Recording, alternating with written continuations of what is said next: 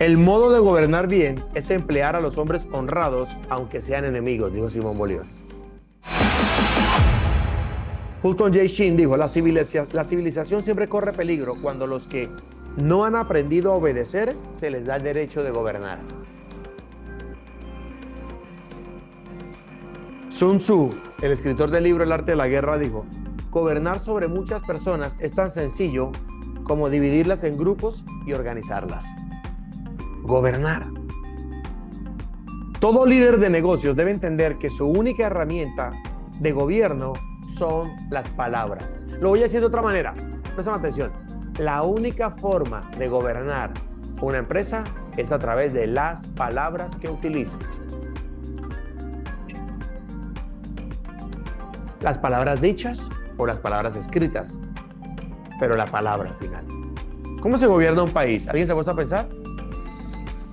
¿Qué hace un presidente por definición? Elmer, habla. Habla en la reunión de presidentes, habla ante las cámaras, habla con el Congreso, habla con los ministros y habla y habla y habla y habla y habla. Sin embargo, no debemos olvidar, alguien, alguien, alguien va a querer escribir esto, no debemos olvidar que somos esclavos de las palabras que decimos y amos de las palabras que callamos. Soy esclavo de las palabras que digo y rey de las palabras que callo. Hay un libro que habla sobre marketing político de un autor colombiano y dio esta definición de gobernar que me encantó. Él dijo, gobernar es el arte de gestionar la incertidumbre. Gobernar es el arte de gestionar la incertidumbre. ¿Qué es la incertidumbre cuando no sé qué va a pasar? ¿Qué espera tu equipo de trabajo cuando hay incertidumbre? Que tú te pares y lideres. Luque, pero mi equipo de trabajo es solo mi esposa porque mi empresa es muy pequeña. Con más razón. Luque, pero mi equipo de trabajo son mis hijos porque soy una madre soltera que tiene un emprendimiento. Con más razón. Ahora, por definición, escuchen esto, Gobernar viene una palabra griega que significa pilotar el barco.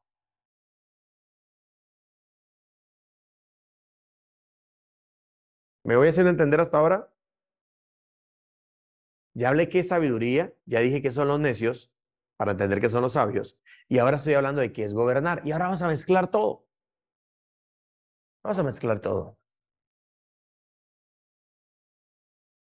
¿Por qué les hablo de gobernar, señores? Porque son ustedes los que generan empleos para Latinoamérica. Tu emprendimiento. Quiero hacerte una pregunta. ¿Cuántos empleos generas, incluyendo el tuyo, en tu emprendimiento? Gobernamos sobre nuestras empresas. La pregunta es, Luque, ¿cómo gobierno? Si yo pensé que gobernar era para los políticos. Yo pensé que gobernar era un trabajo de un candidato político, un presidente de la República, un alcalde municipal, un concejal.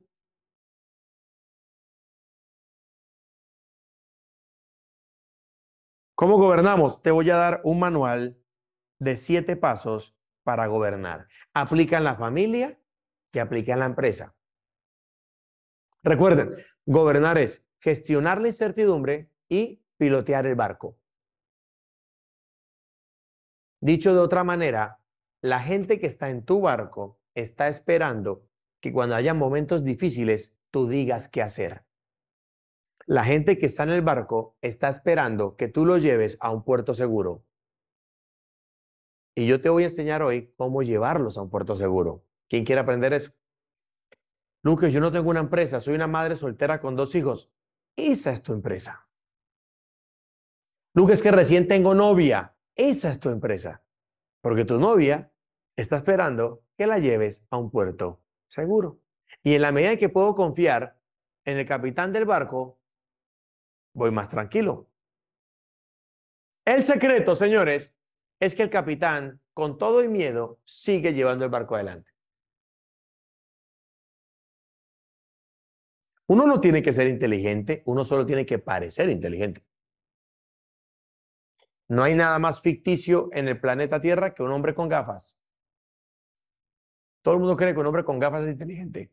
Y quiere que les diga algo, no es cierto. No es cierto. Pero parecemos. Además, los hombres con gafas no nos pueden pegar porque tenemos gafas.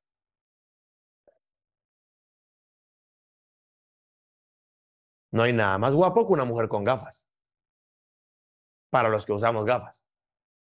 ¿Cómo gobernar mi empresa? Paso número uno. Paso número uno. Muéstrales el futuro que tú ves y ellos no. Paso número uno. Muéstrales el futuro que tú ves y ellos no ven. Las personas, voy a dar tres, tres pensamientos sobre esto, dentro del paso número uno. Las personas no ven lo que yo veo. ¿Alguien aquí le ha pasado que siente que su equipo de trabajo le falta compromiso? con lo que me dio en el chat.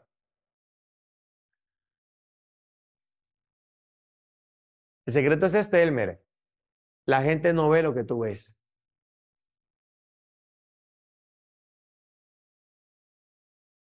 Las personas olvidan lo que yo veo.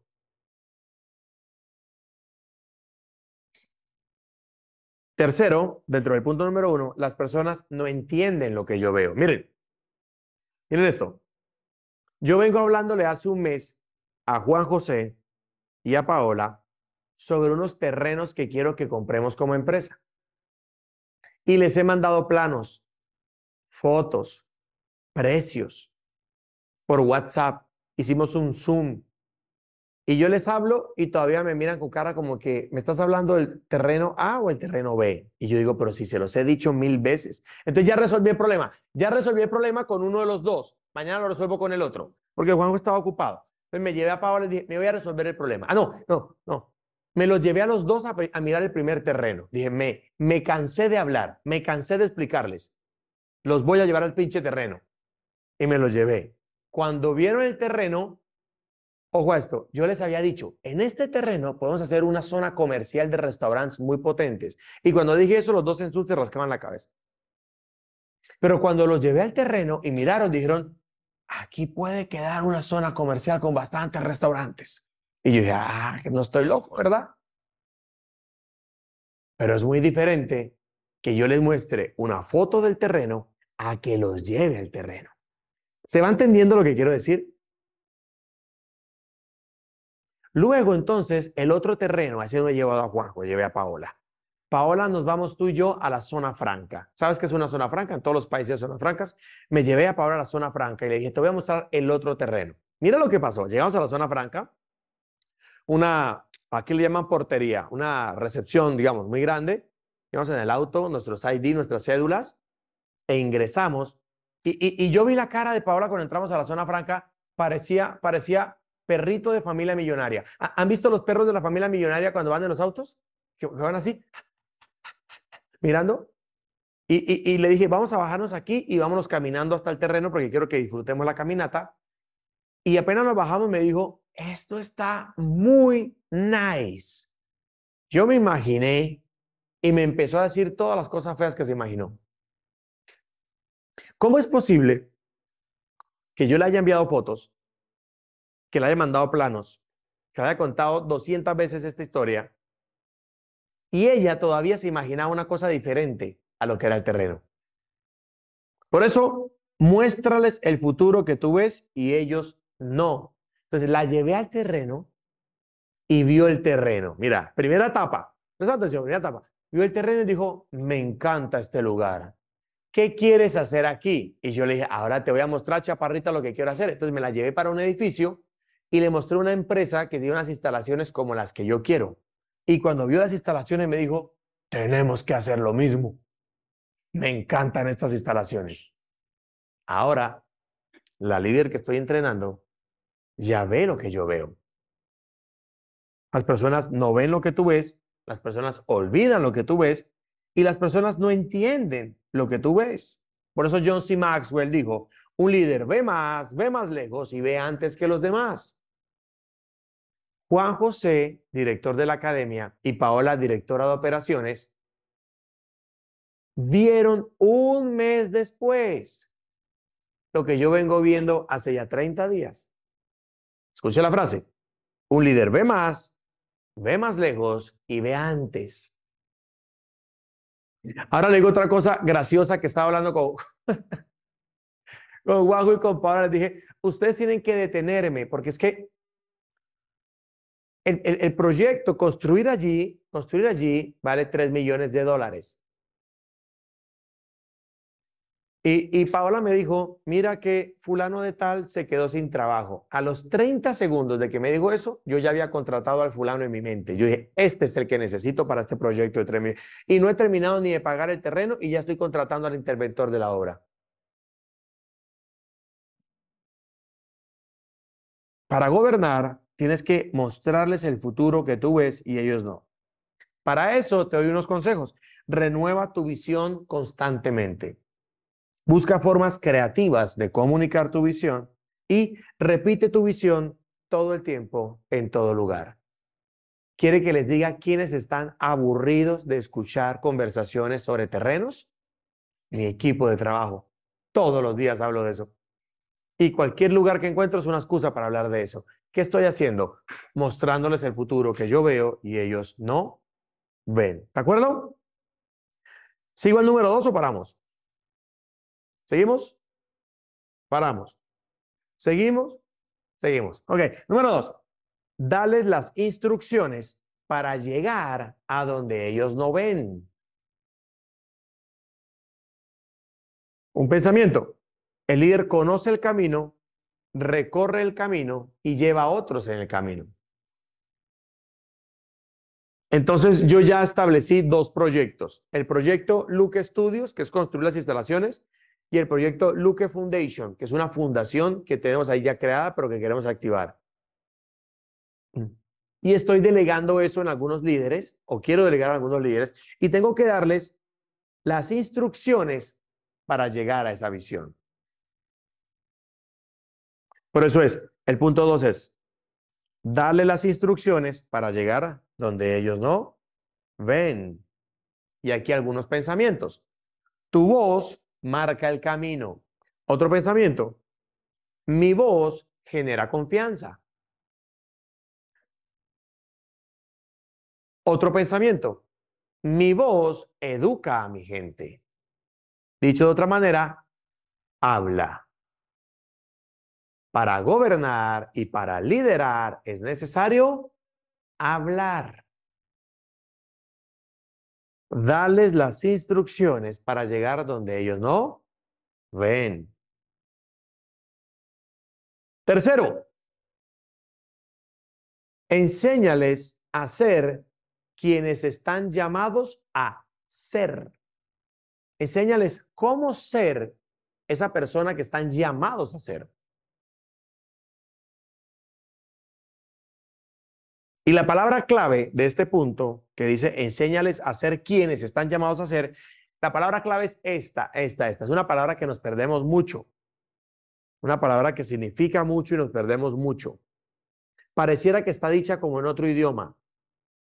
Cuando la decimos en español, la gente entiende como, como hebreo. Cuando la decimos en español, la gente entiende como chino. ¿Cuál es esa palabra que nos cuesta entender y aceptar? La palabra clave es hoy. Para ti, que eres una persona de negocios, y para mí, lo más difícil es el hoy. Hoy. Y para eso hay una pregunta. Si les vas a enseñar cómo ser aquello que están llamados a hacer, la pregunta es, ¿qué tienen que hacer hoy para llegar a donde deberían ir? ¿Qué tienes que hacer hoy para llegar donde deberían ir? Juanjo me hizo una pregunta hace como tres semanas que yo he venido procesando, dos preguntas, y una de esas era más o menos como que, ¿qué tengo que hacer para continuar creciendo en la visión que estoy desarrollando? La respuesta es permanecer.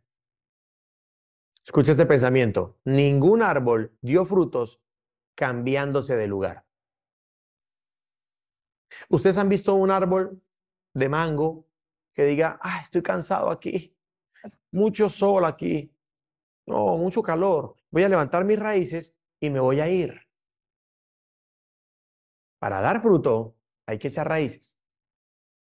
Y estamos echando raíces juntos. Tu equipo tiene que convertirse en lo que realmente son. Tu empresa tiene que convertirse en lo que realmente son. Y tú eres quien tiene que enseñarles cómo convertirse en eso a lo que están llamados. Y la pregunta que tienes que responderles a ellos es, ¿qué tienen que hacer ellos hoy para llegar a donde tú tienes, donde tú quieres llevarlos? Punto número cuatro. Corrige las fallas para que no se desvíen de su camino.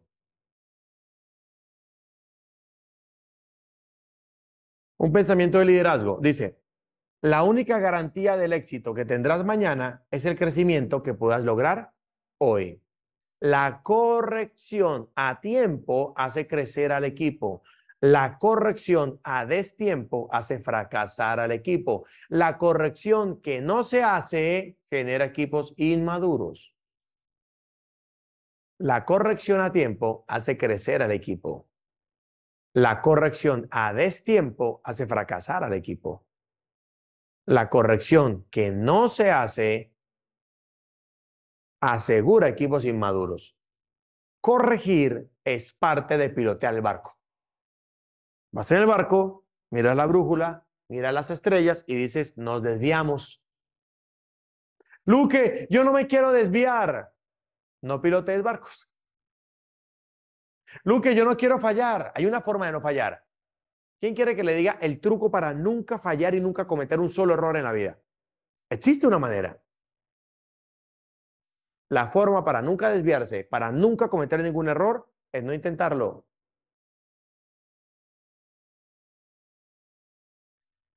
Claro que muchas chicas te van a decir que no, guapo. Asegúrate que la que te dijo que sí valga la pena.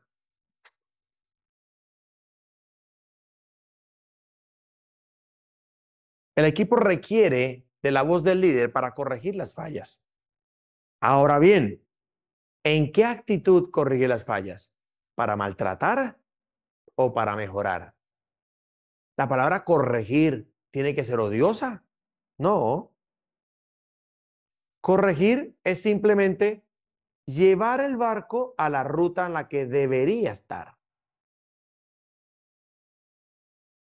Simplemente es mover un poco el timón y llevarlo a la ruta en la que debería estar. Y te vas a dar cuenta que corres mucho el timón y se te pasó para el otro lado y lo corres otro poquito y se te pasó para acá. Y, así es. Y así se lideran empresas. Número cinco. Este me cuesta mucho trabajo a mí, tengo que admitirlo. Responde todas las preguntas que sean necesarias. Ah. Honestamente. Muchas veces mi equipo siente temor de hacerme una pregunta porque ven cómo me impaciento. Y no está bien, no está bien. Hay que responder todas las preguntas que sean necesarias.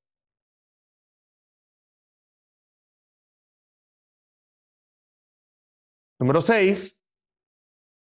Yo sé que en el punto uno profundicé más porque era la clave de las claves. Número seis.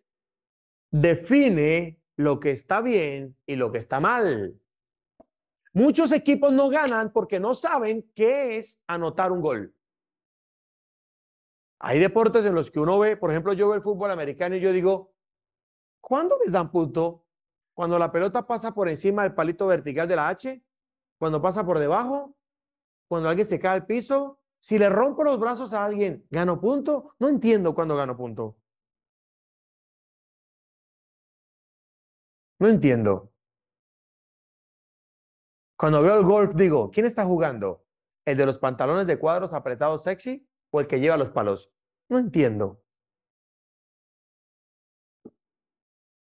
Y te va a parecer impresionante. Muchas veces el equipo no sabe cuándo está fallando. Porque no hemos establecido tres puntos importantes dentro del punto número seis. Tome nota.